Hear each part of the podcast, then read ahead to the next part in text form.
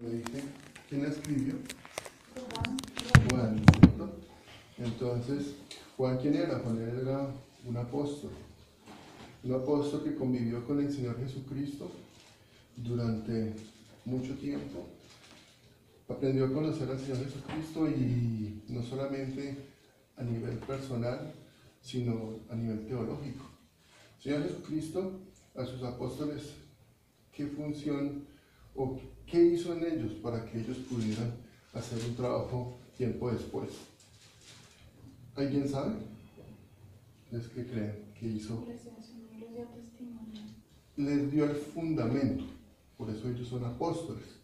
Ellos son apóstoles que empezaron a trabajar la teología eh, bíblica, la teología del Señor Jesucristo en las personas. Entonces Él puso los fundamentos de la, de- del Señor Jesucristo en su iglesia. Y los fundamentos de Cristo que son la verdad bíblica. La verdad bíblica que se manifestó en ese tiempo y que sigue a través de toda la historia de la humanidad manifestándose hasta el día de hoy.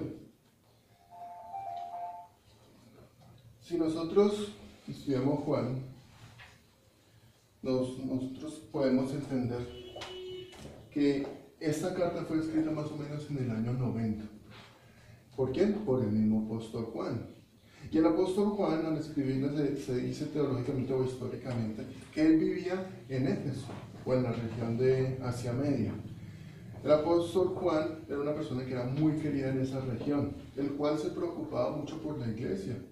Eh, trabajó en el evangelismo, trabajó fundando la iglesia y colocando los fundamentos cristianos que hacen que nosotros tengamos una referencia de lo que es la iglesia de sana doctrina. A través del tiempo y después de los apóstoles vinieron lo que nosotros llamamos los padres apostólicos, que fueron los discípulos de ellos. Pero después de ellos vienen aquellos que nosotros llamamos los apologistas. ¿Alguien sabe qué es un apologista? Un defensor de la fe, exactamente. Pero aquí lo que estaba haciendo el apóstol Pablo con esta carta era hacer apología, defendiendo la fe. ¿Defendiendo la fe de quién? ¿Ustedes qué creen? ¿O qué tipo de fe él defendía? La fe verdadera. La fe verdadera, correcto. Entonces, en este tiempo, ya Juan tenía más o menos unos, mucho tiempo, unos 90 años, eh, convivía con los cristianos, se hacía evangelismo, se enseñaba en las iglesias, pero, no, pero ya estaban surgiendo diferentes doctrinas, ya se estaba cuestionando eh, la santidad de Cristo, la deidad de Cristo, ya habían surgido personas que apar- aparentemente eran también elocuentes en la doctrina y que empezaron a cuestionar los diferentes aspectos doctrinales que hablaban de Cristo de una manera correcta. Y en esta carta nosotros encontramos que el apóstol Juan era muy claro en decirle a la iglesia quién era Dios, quién era Cristo, el verdadero fundamento doctrinal, para que ellos tuvieran en claro cuál era, cuál era la posición que deberían tener frente a aquellos que estaban tergiversando la doctrina. Pero no nos vayamos solamente a esa época. Después de miles de, de muchos años, en esta época también encontramos muchas falsas doctrinas que nosotros las podemos palpar a diario, ¿cierto? Personas de, de diferentes doctrinas como los mormones, como los testigos de Jehová, como los Jesusoros, que tienen unas posiciones equivocadas frente a lo que enseñan las escrituras. Ahora, muchos de ellos hasta se atreven a decir que nosotros somos una falsa doctrina. Tremendo, ¿no? Entonces aquí dice en el versículo 5, Él es el mensaje que hemos oído de Él y os anunciamos, Dios es luz y no hay ninguna tinieblas en Él. Ahora, ¿a quién estaba hablando el apóstol Juan en esta carta? Es una carta que nosotros llamamos una carta universal, que no va, no va a una iglesia específica, sino que va a todas las iglesias de esta región y que pues por el hecho de estar en el canon bíblico nosotros la podemos leer en la escritura. ¿A quién ustedes creen que estaba dirigida esta carta? a los cristianos, ¿cierto? Es muy fácil de entender. Va dirigido a los cristianos. ¿Y por qué a los cristianos? Porque precisamente el mensaje de Dios va para ellos, como nosotros ahorita estábamos estudiando en el estudio bíblico, va dirigido a los escogidos, porque ellos son los que entienden el Evangelio, porque ellos son los que necesitan ser adoctrinados. Va dirigida a nosotros, porque nosotros tenemos que comprender las escrituras. Tenemos que ser adoctrinados, tenemos que ser alimentados. ¿Con qué objetivo? Que nosotros tengamos lo que nosotros llamamos salud espiritual.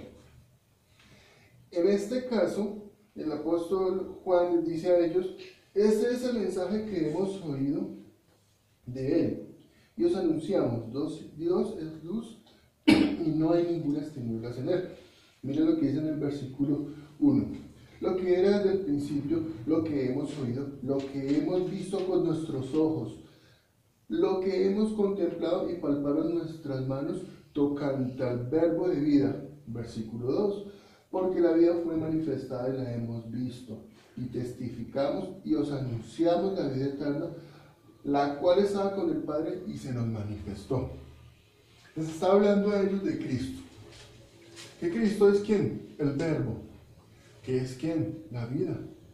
Que Cristo es eterno, es Hijo eterno. Y que Cristo es desde el principio. Pero ¿qué ocurrió? Es algo que es como, como locura, ¿cierto? que Cristo o Dios se hizo se humano y que convivió con las personas. O sea, imagínense eso, que si nosotros estuviéramos en esa época y Cristo al lado de nosotros, y nosotros caminando por la orilla del río escuchando a Cristo predicar, dar sus sermones, y que Cristo muere, resucita y asciende. Y después nosotros llegamos a caer en cuenta, increíble, Dios estuvo con nosotros. Pues eso es algo que para muchas culturas no tiene sentido. Vayamos a la cultura, la cultura griega. La cultura griega para ellos, los dioses necesitaban ser venerados. Y que ellos tenían unos hijos y que esos hijos se llamaban semidioses pero los dioses vivían en el Olimpo y el ser humano no tenía, no tenía eh, comunicación con ellos, sino que la forma de comunicarse con ellos era a través de una adoración. Veamos cómo las culturas tienen eh, los, diferentes eh, dioses. Vamos a la cultura que estaba en los alrededores de, de Israel. Dioses también que necesitaban ser venerados y que habían unos sacrificios especiales para ellos, pero que esos dioses no tenían ningún tipo de contacto con el ser humano. En este caso, Dios estaba con el ser humano. Cristo caminaba con ellos. Cristo comía con ellos. Cristo iba al baño. Cristo le daba hambre. Me imagino que jugaba con ellos cuando había tiempos de, de ágape, ¿no? Imagínense el Señor Jesucristo diciendo a los apóstoles, el domingo hay ágape, ¿no? Pedro, ya sabe, el pescado. Juan, el pan. Y todos hacían su ágape. Hacían un ágape con Jesús. Imagínense, con Dios. Comían con Dios. Y después llega Dios muere en la cruz, ellos quedan desconcertados, dicen, no lo puedo creer, ya está muriendo Jesús, pero después la roca se mueve, sale y les dice, aquí estoy. Y a los 40 días asciende y dice, yo volveré. Tremendo, ¿no? Y nosotros somos parte de, ese combo, el combo de los escogidos de cómo que conviven con Cristo en este tiempo también. No lo vimos, ellos tampoco lo estaban viendo, pero Él les dice, este es el mensaje que hemos oído de Él. Y os anunciamos porque ellos lo habían visto, porque ellos convivieron con Él, no le estaban hablando carreta. Juan dormía con Él. Dicen, que Él era apóstol amado, ¿no? que estaba con Cristo en todo momento, no lo dejaba en sombra. Imagina que Jesús le tenía mucha confianza. Y dice, Dios es luz y no ninguna tinieblas en él. ¿Él tenía autoridad para decirlo? Por supuesto. ¿Por qué? Porque estuvo con él. Pero ¿quién me puede decir que Zeus es la luz? ¿Alguno convivió con él? No. ¿Y quién no me puede hablar de otro tipo de Dios? Tampoco, porque no convivieron con él. Pero Jesús sí era realidad. En ese momento se humanó, convivió con ellos y les decía, Él es luz. Y está hablando de del verbo, de lo, que, de lo que se manifestó en el principio. Entonces vamos a retroceder desde el Génesis y vamos a ver un poco de teología del pacto. En este caso yo me refiero a la línea de la historia de la humanidad en donde Dios se manifiesta al ser humano a través de Cristo, de la salvación.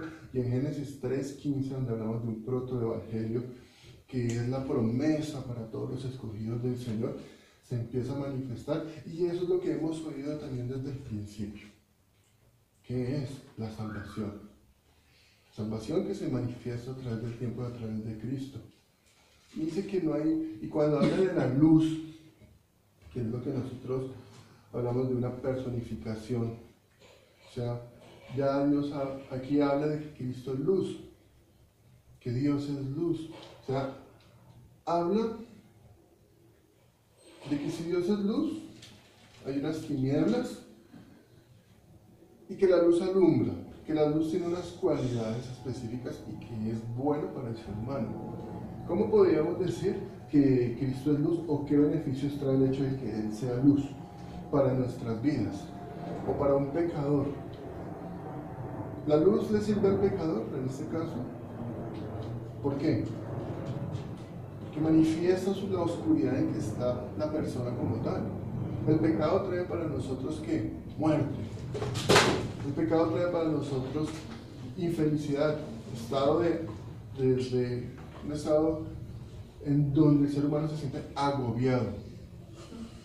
Y que definitivamente cuando conoce su estado, conoce su vida como tal, sabe que necesita la salvación. Y que para el ser humano como tal que ha sido redimido por, por la obra de Cristo, Dios es la luz, porque Él es la lámpara, como le enseñan las escrituras la lámpara que alumbra el camino por donde nosotros tenemos que, ir. Dice el versículo 6, si decimos que tenemos comunión con Él y andamos en tinieblas, mentimos y no practicamos la verdad. Ahora aquí es bien interesante y quiero hacer con esto un poco pragmático para que podamos comprender esta, esta escritura. La vida cotidiana nos muestra que nosotros somos confrontados todo el tiempo por, por, nuestras, por, nuestra propia vida. Cuando usted sale a trabajar, cuando usted sale a laborar, cuando usted está en la casa, cuando usted está en donde pueda estar en el estadio, y, y pues voy a poner un ejemplo. Ayer estaba manejando, estaba ahí iba a entregar un pedido y para eso dos personas estaban peleándose a puños en la 116 con 19. Y las personas que estaban peleando eran unos tipos que se habían muy educados por cuestiones de tráfico. Y yo pasé el semáforo y preciso quedé en primera fila. Entonces yo miraba y yo no sabía cuál hacerle fuerza. Lo cierto fue que fue, una, una imagen o un momento un poco grotesco, en donde yo veía eso y, y, uno dice, somos hechos a imagen y semejanza de Dios, somos creados por Dios, nos ponemos a nosotros mismos, nos golpeamos, nos maltratamos, contaminamos el medio ambiente, nos ponemos bombas, hacemos que la humanidad sufra de hambre y no nos importa si, solamente lo único que busca uno es el beneficio personal. Entonces, en este caso, nosotros tenemos que entender que sí tenemos una naturaleza pecaminosa, que somos malos y que aunque hayamos sido regenerados, Nosotros somos tentados, aún por nuestras propias concupiscencias. Ahora, usted puede salir, usted puede ser muy cristiano, puede ir allá al supermercado, y en el supermercado usted le puede sacar el mal genio, usted puede resultar peleando con el tendero. O si usted se sube al Transmilenio, a la hora pico, usted puede ser su, su, su genio o su mal genio, puede salir a flote, ¿cierto? Usted puede decir, uy, yo soy cristiano, ¿cierto? Entonces, si alguno dice que, que no peca, es mentiroso y aún siendo cristiano. ¿Por qué? Porque es que nosotros somos personas que tenemos concupiscencias y por eso el Señor nos da las escrituras para que nosotros seamos alumbrados. ¿Por qué? Por su enseñanza. Para que podamos vivir una vida cristiana. Porque para que podamos entender lo que somos en esta vida. Mientras el Señor se manifiesta por segunda vez. El Señor nos va diciendo, bueno, a través de la escritura, si, si dice aquí, si no tenemos comunión con Él, pues estamos en tinieblas. Ahora, la comunión con el Señor Jesucristo hace que nosotros no vivamos en las tinieblas. Volvamos al punto. Y lo tomo de, tomo este punto de un teólogo, un video. Y el video llegó y el tipo llegaba y servía limonada y ponía un poco de cosas y se fue para un cementerio y puso pum. El que tenga ese venga y tome limonada, es gratis. ¿Cuántos se levantaron de la tumba? Ninguno. Todos se quedaron ahí muerticos. En este caso, ¿qué podemos entender nosotros? Prueba de la salvación es que hay vida. Obviamente, la vida se manifiesta a través de qué? De las obras. No hay otra forma. No vivimos por obras. Sabemos que la salvación produce qué? Obras. Obras. Si el cristiano no tiene buenas obras, podemos decir, también no es cristiano. Eh, con eso estoy diciendo que nosotros dependemos de las obras, pero es un fruto. Pero ese fruto y esa vida cristiana es confrontada a diario, a diario, por la palabra de Dios. Ahora, cuando usted se ve a un espejo, usted puede ver lo malo que puede ser. Si yo yo trato de ser bueno, pero en el fondo soy muy malo también. ¿Y eso que, a qué lo lleva a usted? A depender de Dios. Decir, Señor, ayúdame en este día. Uno muchas veces sale de un cliente o a uno le pasa y me dice, Señor, dame paciencia. Porque es difícil vivir una vida cristiana. Pero gracias a Dios el Señor nos da a nosotros que los medios de gracia. Los medios de gracia nos fortalecen durante toda esta vida hasta que el Señor vuelva. Bueno, si es que nosotros morimos antes, ¿no? Pero estamos en la lucha. Dice el versículo 7.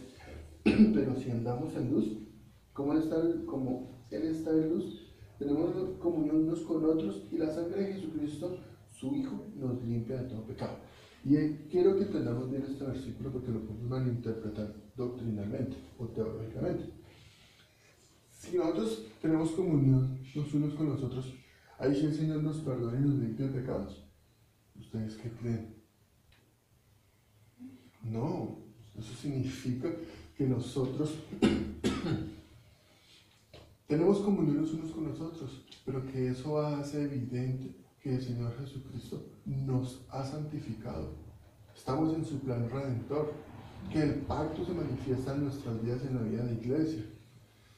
Este es un punto interesante, porque es que el apóstol Juan les estaba diciendo a ellos que si ellos están en luz, tienen comunión ellos.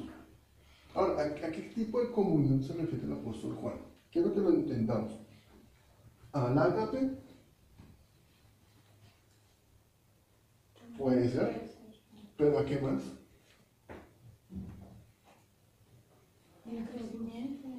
A la fe. O sea, se identificaban, ¿cierto? O sea, aquí buscamos otra palabra, otra traducción por John López. Dice aquí, pero si andamos en luz, como ya está en luz, compartimos la fe los unos con los otros. Esa es la comunión. ¿Sabes qué? Nosotros pensamos que comunión es, vamos, vamos a hacer una vueltica. ¿Me acompañas? Entonces, esa es parte de la comunión. Comunión es que compartimos los mismos ideales, compartimos la misma fe, creemos en el mismo Dios. Y eso hace que definitivamente, pues, obviamente tengamos, partamos el pan y el vino los unos con los otros. Eso es que todos llevemos las mismas cargas, que es difícil de llevarlo en este tiempo. Hoy en día la iglesia es dominguera y difícilmente los hermanos se ven entre semanas. Difícilmente los hermanos comparten. Entonces, todos estamos, uno se incluye, está despreocupado por el trabajo, está despreocupado por hacer otras cosas. Y uno se olvida de las necesidades que tienen los otros hermanos. No sé si a ustedes les ha pasado. Y ustedes se acuerdan por allá del, del hermano en la fe. Hace un tiempo yo me enteré que un amigo mío tenía cáncer y compartimos en otra iglesia. Yo vi que otras personas habían hecho un, una colecta para colaborarle a él en, ese tiempo de dificultad. Yo dije, yo no estuve ahí. Ahora uno le da como pena, ¿cierto? ahora, ¿cómo va a llegar a uno a decir, ¿qué le puedo colaborar cuando ya otras personas estuvieron ahí? Eso manifiesta las enfermedades, los problemas financieros. La iglesia tiene que ser una iglesia integral. Los apóstoles obviamente hablaban de comunión, de lo que llamamos la coinonía, porque compartieron mucho tiempo con Cristo y, eran, eran compañeros de guerra, compañeros de batalla. La iglesia tiene que llegar a ese punto, compañeros de batalla, pero una batalla integral. No solamente de estar ahí juntos y vamos a hacer la vueltica, sino de pelear por la misma fe, combatir por los mismos ideales y estar dispuestos a morir por lo que Cristo nos ha enseñado. Yo vuelvo y pongo el ejemplo. ¿Cuántos nosotros moriríamos por Cristo? ¿Será que si entraran ahorita aquí los soldados, como pues el ejemplo en el estudio bíblico, que los soldados, los soldados nos ponen en el arma y, dicen, el que niegue a Cristo va saliendo. Y empieza a salir uno por uno. Y se quedan dos, bueno, con los dos que se quedan hagamos el culto. Son los verdaderos. Entonces, ¿cuántos de nosotros estaremos dispuestos a morir por Cristo? Esas son las preguntas que nosotros nos tenemos que hacer. Aquí no es cuestión de iglesia, ni qué piensa la iglesia de la esquina, ni la iglesia del otro barrio. Todo el fundamento es para todos los hijos de Dios. No es por obras que la gente se salva, y porque el otro haga vigilia y el otro no. Es porque el fundamento de Cristo está en nuestros corazones. Su obra redentora se manifestó en nuestras vidas. Y eso es lo que nosotros, lo que Cristo hace en nosotros para que haya una verdadera comunión de los unos con los otros y defender los ideales de Cristo. Ahorita que está de moda el homosexualismo, el lesbianismo, el matrimonio gay. Y nosotros como iglesia tenemos que prepararnos para eso. ¿Por qué? Porque eso va a traer persecución a la iglesia. Eso estoy profetizando. Porque resulta que en otros países ya están metiendo a las cárceles a los pastores que no casan a las parejas gays. Entonces son situaciones que nosotros como pueblo de Dios, no la iglesia reformada IBR, sino toda la iglesia cristiana verdadera, está en contra de esos, eh, eh, esas nuevas prácticas, o no nuevas, sino todo aquello que nos quieren a nosotros implementar a nivel legal en nuestra sociedad, que se opone a la verdadera enseñanza bíblica. Todos tenemos que ser luz, y esas son las obras que nosotros vamos a manifestar, pero no porque eso provenga de nosotros, porque como les estaba enseñando, el ser humano es malo, sino porque Cristo ha obrado en nosotros y nos ha dado una nueva conciencia para que entendamos la Biblia y tengamos una vida de arrepentimiento cotidiana. Versículo 8, si decimos que no tenemos pecado, nos engañamos a nosotros mismos y la verdad nosotros. Volvemos al punto.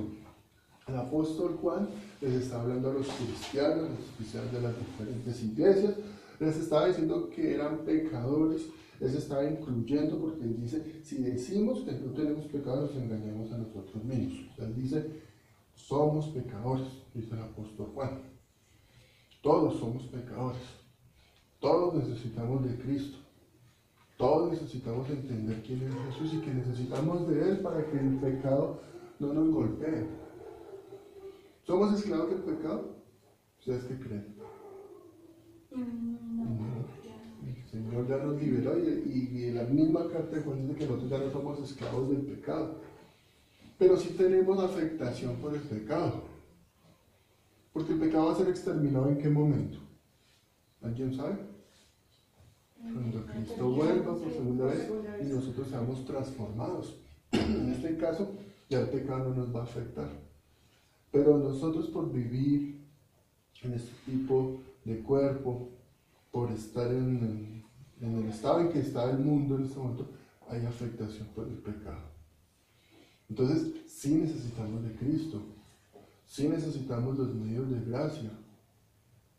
Eso de que, pues, muchas personas hablan de la perseverancia de los santos y yo peco, hago lo que quiera y soy salvo, salvo siempre salvo. Eso es, aunque yo no pierdo la salvación, sí estoy en un proceso de santificación. ¿Y saben qué es santificación? Santificación es el proceso en el cual Cristo me va concientizando día a día de quién soy yo y quién es Él. Y eso hace que yo mortifique el pecado, como lo enseña John Bunyan en sus libros. Entonces, eh, entendemos que nosotros estamos en una carrera, estamos en una vida, que tenemos muchas afectaciones, como, como pasa en en el libro del progreso del peregrino, nos vamos a enfrentar a muchas cosas, pero hay una meta en la cual Cristo nos lleva hasta allá, pero nosotros vamos a, ser afectados en esta carrera. Pero Cristo está con nosotros, nos está ayudando, nos está fortaleciendo día a día y definitivamente nos está madurando en la fe. Versículo 9 dice, si confesamos nuestros pecados, Él es fiel y justo para perdonar nuestros pecados y limpiarnos de toda maldad. Versículo 10, si decimos que no hemos pecado, le hacemos a Él mentiroso su palabra no está en nosotros. Es una, son dos versículos fuertes, en donde nos podemos sentir mal. Porque "Ay, si decimos que no hemos pecado, le hacemos ser mentirosos y su palabra no está en nosotros. Son palabras, es único que son versículos en donde la persona que es sensible a la voz de Dios recibe una cachetada. A veces nosotros, como estamos acostumbrados a la escritura, leemos, oramos, ponemos la radio y escuchamos predicaciones, nos acostumbramos al Evangelio. Pero resulta que si nosotros estudiamos a fondo lo que enseña la escritura, nos damos cuenta que son verdades que a nosotros nos pueden golpear. Golpean nuestro ego y nos, pueden, y nos humillan delante de Dios.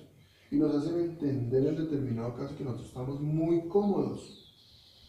Y que oramos, Señor, Señor, ayúdanos, pum, para, para el trabajo. Pero no nos damos cuenta que nuestras vidas, nuestra vida, nuestras acciones a diario ofenden a Dios. Y que Dios se desagrada de lo que nosotros hacemos en, en- nuestra vida, con nuestras acciones. Y que necesitamos pedir perdón. Que lo que nosotros hacemos ofende. Y vayamos al punto. Si usted tiene un esposo o una esposa y, y ofendió, ¿qué es lo que hay que hacer? Pedir perdón. Si se ofendió a alguien, ¿qué debe hacer? Pedir perdón. Eso humanamente a nosotros nos cuesta. A veces uno dice, ay, yo la embarré con tal persona.